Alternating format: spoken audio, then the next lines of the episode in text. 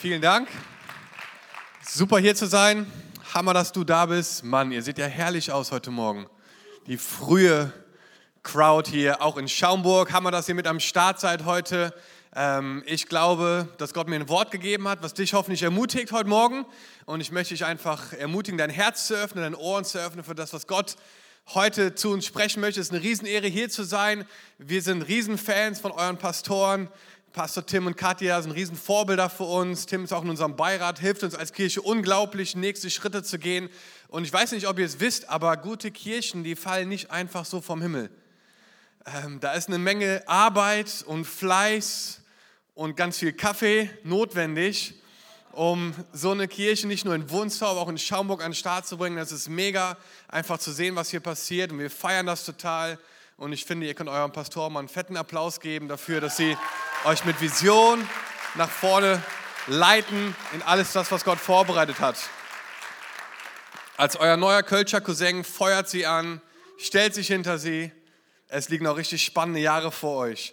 Mein Name ist Dom, ich bin verheiratet, ich habe zwei Kinder, ich habe euch ein Foto mitgebracht, einfach um diesen Sonntag ein bisschen zu erhellen. Maxim und Levi, meine wunderschöne Frau Sarah, die jetzt gerade predigt in der Köln City Church. Ähm, und wir durften oder dürfen seit vier Jahren jetzt schon in Köln sein. Ist ein Riesenprivileg. Da ist der Tag eigentlich schon fast gerettet, wenn man das sieht. Hey, vielleicht bist du heute zum ersten Mal hier oder als, als Gast mitgekommen. Vielleicht hat dich jemand eingeladen.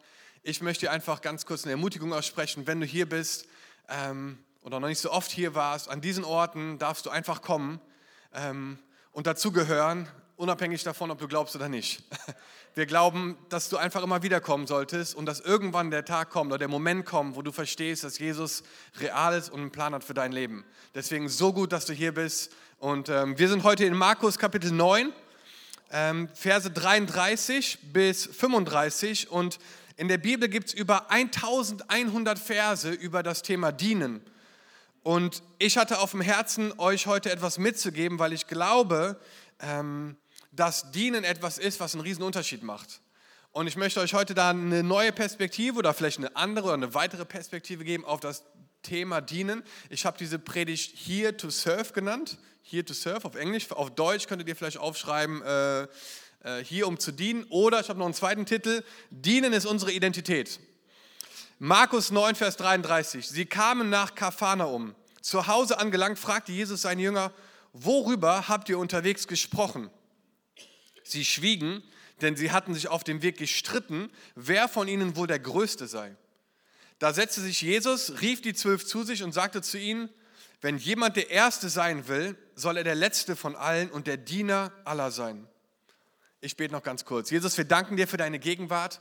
Wir danken dir für jeden Mann und für jede Frau hier in Wunsdorf und auch in Schaumburg. Und wir danken dir für deine Gegenwart in unserem Leben. Wir danken dir für deine Gegenwart in diesem Raum. Und ich bete, Jesus, dass du jetzt kommst und dass du unsere Herzen berührst, dass du uns veränderst. Ich bete, dass wir anders heute diesen Saal verlassen, als wir ihn betreten haben. Mehr in dich verliebt, mehr ermutigt, dass du einen genialen Plan hast. Und wir danken dir, Jesus, dass du real bist und dass du uns benutzt, einen Unterschied in dieser Welt zu machen. In Jesu Namen. Und alle sagen Amen. Meine Söhne sind sechs und drei. Und im Moment ist es ein riesen, ein riesen Vergleichsspiel bei denen, wer der Erste ist und wer der Beste ist. Und es nervt manchmal, muss ich ganz ehrlich sagen, weil jede Kleinigkeit wird zu so einer Competition, ne? wer wohl der Beste ist, wer der Größte ist, wer zuerst aufgegessen hat, wer sich das angezogen hat. Und es ist ständig so ein Vergleichsspiel. Und ich habe darüber nachgedacht und habe mir irgendwie so gedacht, eigentlich liegt es schon in unserer Natur, so der Größte oder der Beste sein zu wollen, wenn wir ganz ehrlich sind. Ne, stell dir vor, du gehst irgendwie einkaufen und willst eine neue Hose kaufen. Du gehst nicht in den Laden und sagst, entschuldigen Sie, können Sie mir irgendwie die so mittelbeste Hose geben, die Sie haben? Die wäre super. Nee, wir wollen die beste Hose, die es gibt für uns in dem Moment. Oder äh, wir gehen ins Kino und sagen nicht, also der Film, der so am geht so ist, den würde ich gerne sehen heute. Nee, wir wollen ins Kino gehen und den besten Film gucken, so der gerade irgendwie läuft. Keine Ahnung, welcher Film das ist, aber ähm, das ist so ein bisschen unser Herz. Oder wir gehen in ein Restaurant, wir sagen auch nicht, hey, was können Sie mir empfehlen? Ich würde gerne das Gericht, was am wenigsten irgendwie verkauft wird, gerne heute mal probieren. Was irgendwie immer wieder zurückgegeben wird. Nee, wir gehen ins Restaurant und sagen, was können Sie denn empfehlen? Was ist denn das beste Gericht hier bei Ihnen? Das nehme ich. Und es liegt so ein bisschen in unserem Herzen, so groß zu sein, das Beste zu wollen. Und ich glaube, und es fängt schon in kleinen Kindesaltern an, da diese Mentalität irgendwie auch in sich zu formen. Und diese Jünger, die mit Jesus unterwegs waren, die hatten ein ähnliches Gespräch unterwegs und haben sich gestritten, haben sich verglichen, wer wohl der Beste ist. Und das ist so spannend, dass Jesus das erstmal wusste, sie dann hingesetzt hat und dann ihnen eine ganz neue Perspektive gegeben hat. Weil ich glaube, es ist nicht verkehrt, groß zu denken und es ist auch nicht verkehrt, der Beste sein zu wollen in dem Bereich, wo du gerade bist. Wenn wir uns diesen Vers nochmal genau angucken, dann steht hier, wenn jemand der Erste sein will, soll er der Letzte von allen und der Diener sein. Und ich habe diesen Satz schon oft gehört in meinem Leben und es war immer so sehr der Fokus darauf, okay, sei ein Diener, sei ein Diener, sei ein Diener. Und das stimmt auch. Aber dieser erste Teil dieses Verses ist genauso wichtig. Und dieser erste Teil heißt, wenn jemand der Erste sein will. Darf ich dich fragen heute Morgen, möchtest du der Erste sein? Weil ich habe das Gefühl, wir als Christen, wir sind so, also letzter will ich nicht sein, das ist ein bisschen peinlich, aber erster will ich auch nicht sein, weil dann ist es ein bisschen eingebildet und arrogant. Irgendwo in der Mitte, da fühlen wir uns wohl. Und Jesus fordert hier die Jünger heraus und sagt, hey, wenn du der Erste sein möchtest, dann ist der Weg dahin ist dienen. Aber es setzt voraus, dass wir so eine Ambition in uns tragen, groß zu sein, der Beste zu sein mit dem, was wir haben. Und das fand ich irgendwie augenöffnend in, dem, in der Art und Weise, dass Ambitionen nichts Schlimmes sind. Wir wollen die beste Gemeinde in Wunstorf sein, die es gibt. Wir wollen die beste Gemeinde in Schaumburg sein, die es gibt. Und der Weg dahin ist dienen. Und das ist so wichtig, dass man den zweiten Teil nicht vergisst, weil sonst klingt es so, als, ach, ne, die denken, die sind die Besten. Der Weg dahin ist dienen, aber es ist nichts verkehrt mit Ambitionen. Und ich bin manchmal frustriert, mich mit Leuten zu unterhalten. Und das ist so ein, ja, so das, so das Geringste ist gut genug so, ne? Nee, lass uns das Beste geben. Lass uns das Beste geben. Jesus hat auch sein Bestes gegeben für uns. Mit dem, was wir haben. Und der Weg dahin, der Beste zu sein, ist dienen. Und das finde ich so spannend. Ähm, und ich möchte euch in diesen Gedanken heute mit reinnehmen, dass Jesus uns dazu berufen hat, Menschen zu dienen, um das zu erfüllen, was er in uns hineingelegt hat. Und ich möchte das anhand von vier Symbolen euch heute Morgen mitgeben. Vier Symbole, die Jesus benutzt hat, wo ich dachte, das ist der absolute Wahnsinn, dass Jesus uns ein ganz neues Bild einfach schenkt, wie wir anderen Menschen dienen dürfen. Weil ich glaube wirklich, dass in der Art, wie wir Menschen begegnen, Leute einfach merken, dass der Geist Gottes in uns wohnt und dass da was anderes in uns ist, als was in der Welt ist. Und das Erste, die erste Story davon ist in Johannes 21, das ist nach der Auferstehung. Jesus ist gestorben am Kreuz, er war im Grab, er ist auferstanden und dann ist er noch einige Male seinen Jüngern begegnet in seinem Auferstehungskörper. Und es ist eine unglaubliche Story in Johannes 21, wo seine Jünger, und das ist so menschlich, wieder in ihren alten Trott zurückgefallen sind, weil sie wahrscheinlich gedacht haben, wir dachten echt, das ist der Messias, aber wir haben gesehen, der hing am Kreuz und ist gestorben und ja, war wohl doch nur eine schöne Vorstellung. Und sie sind wieder zu ihrem alten Beruf zurückgegangen, nämlich Fischer. Viele von ihnen waren Fischer. Und sie haben wieder angefangen, in, diesen alten, in ihrem alten Beruf zu arbeiten. Und wir lesen in Johannes 21, im Morgengrauen stand Jesus am Ufer. Doch die Jünger erkannten ihn nicht. Jesus rief ihnen zu, Freunde, habt ihr nicht ein paar Fische zu essen? Nein, antworteten sie. Da forderte er sie auf, werft das Netz auf der rechten Seite des Bootes aus, dann werdet ihr einen guten Fang machen. Sie folgten seinem Rat und fingen so viele Fische, dass sie das Netz nicht mehr einholen konnten. Jetzt sagte der Jünger, den Jesus sehr lieb hatte, zu Petrus, das ist der Herr. Kaum hatte Simon Petrus das gehört, zog er sein Obergewand an, das er während der Arbeit abgelegt hatte, sprang ins Wasser und schwamm an das nahe Ufer. Die anderen Jünger waren noch etwa 100 Meter vom Ufer entfernt. Sie folgten Petrus mit dem Boot und zogen das gefüllte Netz hinter sich her. Als sie aus dem Boot stiegen, sahen sie ein Kohlefeuer, ein Kohlefeuer, auf dem Fische brieten. Brieten? Braten? Briten? Nee, komisches Wort, oder? Briten? Okay, Briten. Hört sich an wie Engländer, aber okay. Ähm, auch Brot lag bereit. Jesus bat die Jünger, bringt ein paar von den Fischen her, die ihr gerade gefangen habt. Simon Petrus ging zum Boot und zog das Netz an Land. Es war gefüllt mit 153 großen Fischen, wer auch immer das gezählt hat. Und obwohl es so viele waren, zerriss das Netz nicht. Kommt her und esst, sagte Jesus. Keiner von den Jüngern wagte es zu fragen, wer bist du? Aber sie alle wussten, es ist der Herr. Jesus ging auf sie zu, nahm das Brot und verteilte es an sie, ebenso wie die Fische. Okay, ganz kurz. Der auferstehende Jesus, der Retter dieser Welt, der gerade den Tod und die Sünde und den Feind besiegt hat, ist hier am Rande des Wassers und wartet auf, Jüng, auf seine Jünger, die draußen die ganze Nacht gefischt haben. Das müsst ihr euch mal vorstellen. Alleine, dass er sich die Zeit genommen hat dafür. Und was macht er da? Und das erste Symbol, was ich euch mitgeben möchte, ist eine Bratpfanne. Haben wir die hier? Super. Er steht am, am, am Rande des Ufers und hier steht in der Bibel, da war ein Kohlefeuer, auf dem Fische brieten. Briten, was ein komisches Wort, ich komme nicht ganz darüber hinweg. Das heißt, der auferstandene Messias in seinem neuen Auferstehungskörper steht am Strand und macht Frühstück mit einer Bratpfanne im heutigen Kontext über einem Kohlefeuer und briet Fische. Und das finde ich unglaublich, weil es war der auferstandene Jesus. Ich meine, er hätte sagen können, Feuer, und das war Feuer. Und er hat sich die Zeit genommen. Ich, wenn ich Jesus gewesen wäre nach der Auferstehung, ich wäre wahrscheinlich zu Pilatus gegangen, hätte erstmal 100 Soldaten, zack, irgendwie umgehauen, um zu sagen, siehst du, wusste ich es doch. Ja, ihr habt mir ja nicht geglaubt. Ich habe doch gesagt, ich stehe auf von den Toten. Oder irgendwie demonstrativ seine Macht erzeugt, weil es war der auferstandene Jesus. Der auferstandene Jesus. Und er steht am Ufer und bereitet ein Frühstück vor für seine Jünger. Warum? Warum? Ich weiß nicht, ob ihr euch das schon mal gefragt habt. Warum macht Jesus das? Warum haben wir diese Story in der Bibel, wo er Frühstück macht für seine Jünger? Und ich habe eine unfassbar tiefe prophetische Lösung dafür oder Idee. Ich glaube, er hat es gemacht, weil sie Hunger hatten. Und zwar haben sie, ja, unglaublich, ne? Sie haben die ganze Nacht gefischt und sie haben nichts gefangen.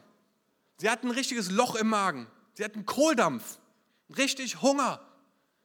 Und Jesus dient ihnen in dieser Not des Hungers und macht ihnen Frühstück. Und ich muss euch sagen, das finde ich unglaublich, dass Jesus das gemacht hat.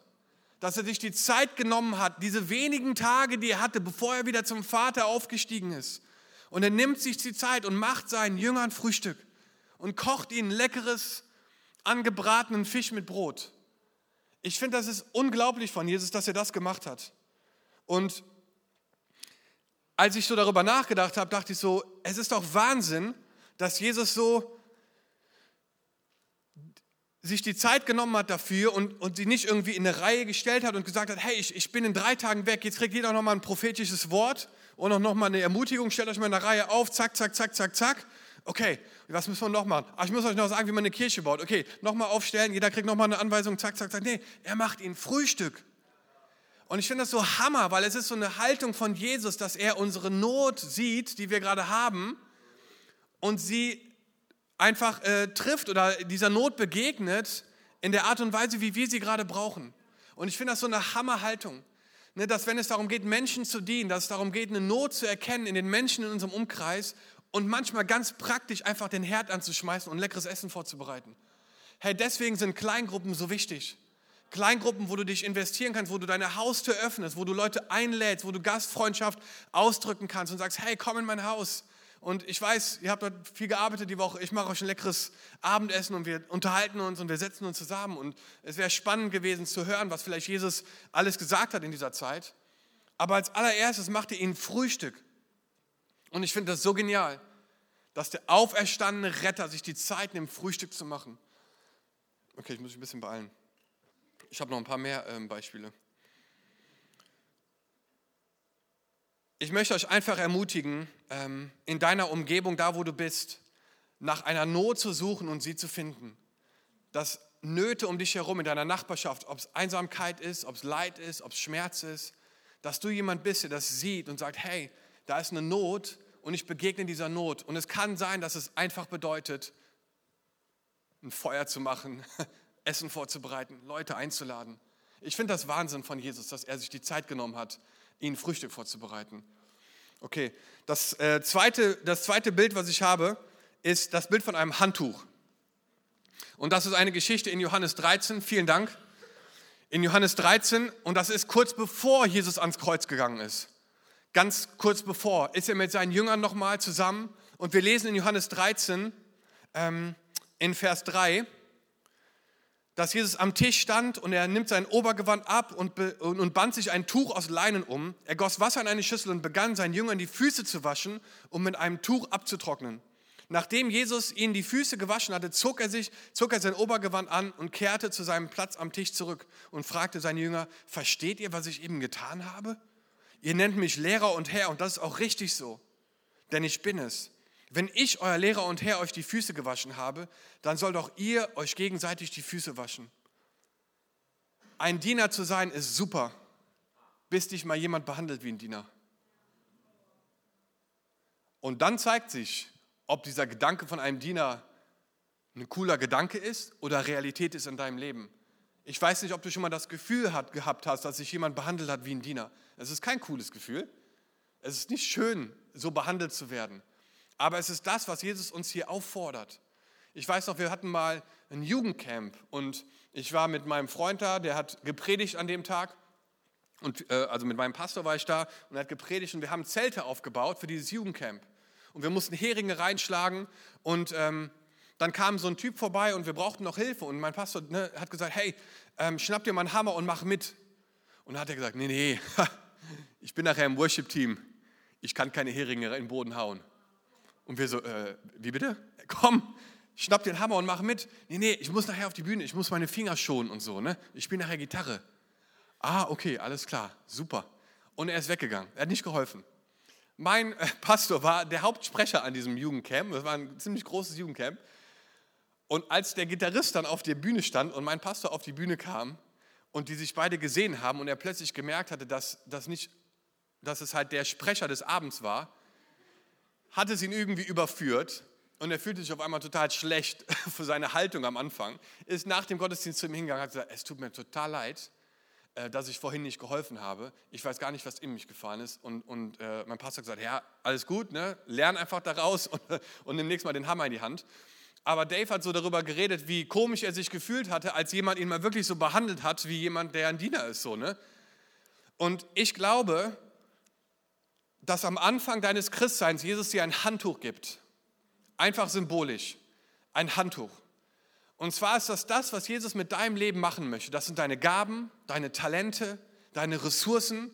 Und er gibt dir ein weißes Handtuch. Und im Laufe deines Lebens als Christ benutzt du dieses Handtuch und du setzt es ein. Und Freunde, ich sage euch eins. Ich möchte Jesus am Ende meines Lebens ein Handtuch zurückgeben, was Löcher hat, was dreckig ist, was voller Schweiß ist und Blut, was vielleicht stinkt. Und ich möchte zu Jesus kommen und sagen, Jesus, ich habe mein Bestes gegeben. Hier ist das Handtuch. Und ich möchte dich einfach fragen, so, hey, wie sieht dein Handtuch gerade aus? Jesus hat dir Dinge gegeben, die er benutzen möchte, um anderen Menschen zu dienen. Vielleicht bist du gesegnet mit Ressourcen oder mit tollen Talenten, mit Gaben. Wie setzt du sie ein, um Reich Gottes zu bauen? Weil ich glaube, dass manchmal liegt das Handtuch so ein bisschen im Schrank ne? Ähm, und ist gefaltet und ja, ich komme in den Himmel und ich bin gerettet, praise the Lord und das war's. Aber ich glaube, dass Jesus möchte, dass so wie er es vorgemacht hat, dass wir das Handtuch nehmen, uns umbinden, dass wir Leuten die Füße waschen, dass wir uns dreckig machen vielleicht, dass das Handtuch hinterher nicht mehr weiß ist, sondern braun ist und, und vielleicht auch Löcher hat vom ganzen ne, Benutzen. Aber dass du am Ende deines Lebens Jesus sagen kannst, okay Jesus, hier ist mein Handtuch ich habe das Beste gegeben, was ich konnte. Und das ist, glaube ich, ein tolles Bild von, von, von, von Dienen. Alright, wir müssen uns ein bisschen beeilen. Ähm, das letzte Bild. Lukas 15. Ähm, dort sind drei Geschichten von, von Dingen, die verloren sind. Und eins davon möchte ich euch gerne mitgeben. Und zwar ist das eine Frau, die Silbermünzen hat. Und zehn Stück hat sie und eines hat sie verloren. Und es steht hier in Vers 8, eines Tages verliert sie eine Münze davon. Sofort zündet sie eine Lampe an, stellt das ganze Haus auf den Kopf und sucht in allen Ecken. Endlich findet sie die Münze. Sie ruft ihre Freundin und Nachbarin zusammen und erzählt, ich habe mein verlorenes Geld wiedergefunden. Freut euch mit mir. Genauso freuen sich auch die Engel Gottes, wenn ein einziger Sünder zu Gott umkehrt. Ich weiß nicht, ob du schon mal etwas in deinem Leben verloren hast und was das für ein Gefühl in dir ausgelöst hat. Hat schon mal jemand was verloren? Ja? Okay. Vor drei Tagen an einem Mittwoch war der schlimmste Tag in meinem Leben, wenn es um das Thema verloren geht. Mein Sohn Maxim hat eine ziemlich starke Sprachstörung in seiner Entwicklung und ist auf einer Förderschule für Sprache. Und er wird morgens von einem Bus abgeholt um halb acht bei uns zu Hause und wird dann in die Schule gebracht. Und dann holt meine Frau ihn meistens ab, aber man könnte auch theoretisch mit dem Bus wieder nach Hause fahren. Und am Mittwoch hat mein Sohn gesagt, ich möchte gerne mal mit dem Bus nach Hause fahren. Und dann haben wir angerufen, das Busunternehmen, und gesagt, hey, unser Sohn Maxim würde heute mal gerne mit dem Bus nach Hause fahren. Ähm, und sie haben gesagt, ja, kein Problem, wir, wir schreiben, wir vermerken es hier. Ne? Wir, wir, fahren um 16 Uhr los und um 20 nach 4 bei Ihnen an der Ecke, äh, an der Straße. Alles cool. Ähm, meine Frau geht runter um Viertel nach vier, steht an der Ecke, 20 nach vier, kein Bus. Halb fünf, kein Bus. Viertel vor fünf, kein Bus. Fünf, kein Bus. Viertel nach fünf, kein Bus. Ich wusste von dem Ganzen nichts, weil ich im Büro war und ich bin vom Büro zu einer, zu einer Location gefahren, wo wir abends einen Gottesdienst hatten und sie rief mich an und sagt, Dom, es ist Viertel nach fünf, Maxim ist immer noch nicht da. Ich warte schon seit einer Stunde hier draußen. Ich so, okay, äh, pff, ja, keine Ahnung, dann lass doch mal die Schule anrufen oder das Busunternehmen. Und dann hat sie das Busunternehmen angerufen und das Busunternehmen hat zu ihr gesagt, ähm, es tut mir total leid, ich habe die Listen gecheckt. Ihr Sohn ist nicht auf dieser Liste, er ist auf gar keinen Fall mit in den Bus eingestiegen. Und meine Frau am Telefon, absolute Panik. Mein, unser Sohn ist sechs, die Schule ist in der Innenstadt von Köln, eine Million Menschen, da ist richtig Halligalli abends.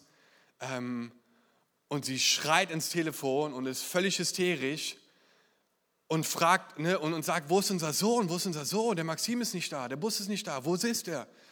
Und dann habe ich die Polizei angerufen und habe einem Freund Bescheid gesagt, der acht Minuten davon entfernt war, habe gesagt, okay, Manni, du fährst sofort los zu dieser Schule, ist mir völlig egal, wo du gerade bist, fahr zu dieser Schule, es ist ein Einsatz jetzt, mein Sohn ist nicht zu Hause, du fährst jetzt dahin und guckst, ob der da ist, weil seit anderthalb Stunden müsste er eigentlich schon zu Hause sein, ist er aber noch nicht und es ist dunkel schon gewesen und ihr könnt euch vorstellen, dass die Sorgen und das, äh, die Gedanken und das, was dann im Kopf losgeht. Ne? Und ich habe angefangen zu beten und versucht, einen klaren Kopf zu behalten.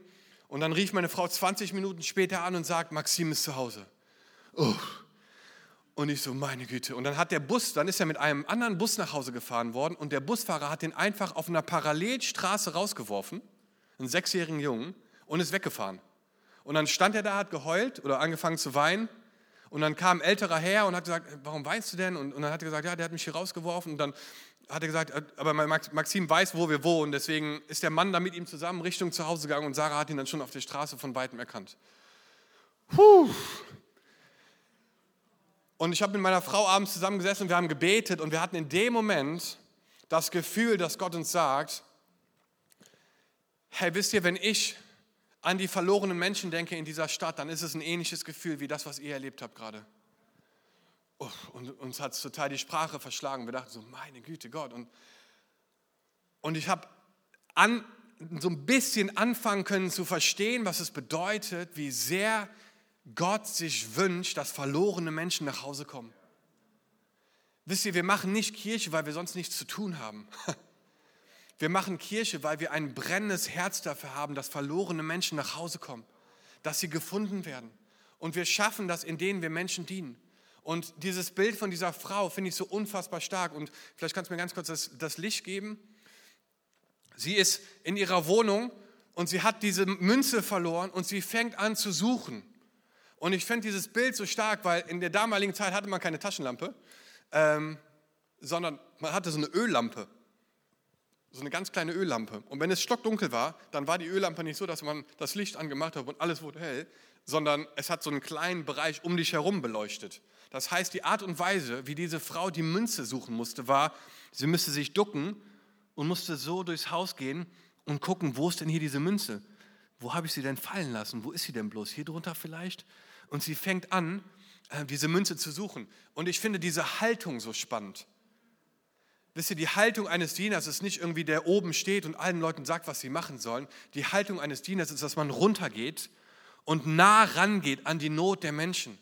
Dass man nicht von einer Distanz steht und denkt, ach, ich in meinem Leben und du mit deinem Leben. Nein, du gehst nah ran. Du gehst nah ran, so nah, dass du die Not vielleicht sogar berühren kannst, dass du sie, dass du sie sehen kannst. Und das ist so wichtig, wenn wir eine, eine Kirche bauen wollen, die nah dran ist an den Nöten unserer Menschen, dass wir nah rangehen, dass du weißt, was in, in, im Leben deiner Nachbarn und deiner Arbeitskollegen los ist, dass du nah genug dran bist, dass du nicht von der Distanz einfach leuchtest und sagst, ja, da ist der Weg, geh mal da lang, sondern dass du nah rangehst. Und das Zweite ist ein Besen, und das ist das Letzte, äh, das letzte Bild, Dankeschön. Sie findet die, diese Münze nämlich nicht und sucht sich dann einen Besen. Und ich finde dieses Bild so spannend, weil sie fängt an zu kehren und es ist ja dunkel und sie kehrt und ich weiß nicht genau, wann sie die Münze gefunden hat, aber wenn du kehrst, dann kommt irgendwann der Moment, wo du gegen etwas kommst, was vielleicht eine Münze ist und du, du hörst das Geräusch des Klimperns der Münze, wenn du es anfängst wegzukehren. Und ich glaube, sie hat angefangen zu hören, okay, wann, wann Wann, wann, wann treffe ich die Münze? Wo ist sie? Wo ist sie? Ist sie hier drunter vielleicht? Ist sie hier so drunter? Und sie hat versucht zu hören, wo diese Münze ist. Und ich finde diese, diese Kombination aus Sehen und Hören so stark, weil ich glaube, wenn es darum geht, Menschen zu dienen, dass wir sehen und hören müssen, was passiert in unserer Nachbarschaft, unserer Stadt, in, unseren, in dem Leben der Menschen. Dass wir nah genug dran sind, um das zu hören. Und ich möchte euch einfach ermutigen heute Morgen, dass wir eine Kirche sind, dass wir Menschen sind, die hören und sehen, was Gott in unserer Stadt macht.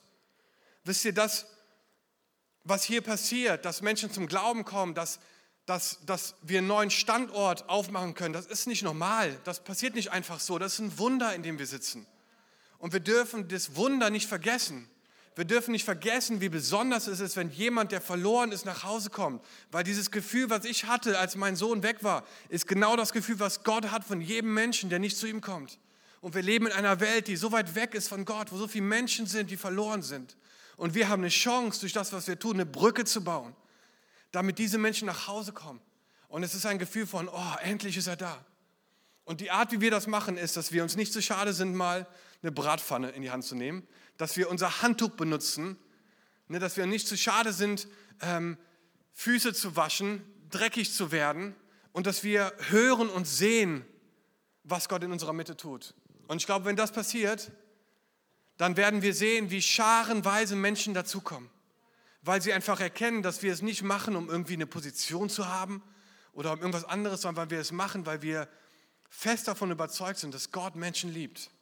Und mein Anliegen war es, einfach dich neu herauszufordern, da wo du gerade bist. Hey, nutz das, was Gott dir gegeben hat.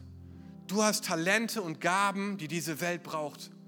Dein Herz der Gastfreundschaft, dein Herz der Großzügigkeit ist etwas, was diese Welt braucht. Nutze es, setze es ein. Es lohnt sich. Dieses Gefühl werde ich nie vergessen, als meine Frau mit Panik ins Telefon geschrien hat, wo ist mein Sohn, wo ist mein Sohn?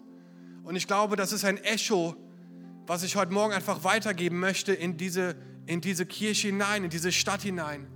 Wo sind meine Söhne? Wo sind meine Töchter? Hey, wir wollen das Beste geben, was wir haben. Und der Weg dahin ist zu dienen. Menschen zu dienen, die Jesus nicht kennen. Darum sind wir hier. Und am Ende unseres Lebens kommen wir zu Jesus und sagen, Jesus, wir haben unser Bestes gegeben. Hier ist mein Handtuch. Danke, dass ich dir dienen durfte. Danke, dass ich deine Hände und Füße sein durfte. Und danke, dass ich erleben durfte, dass du einen Unterschied gemacht hast in meinem Leben. Amen. Cool, lass uns mal zusammen aufstehen.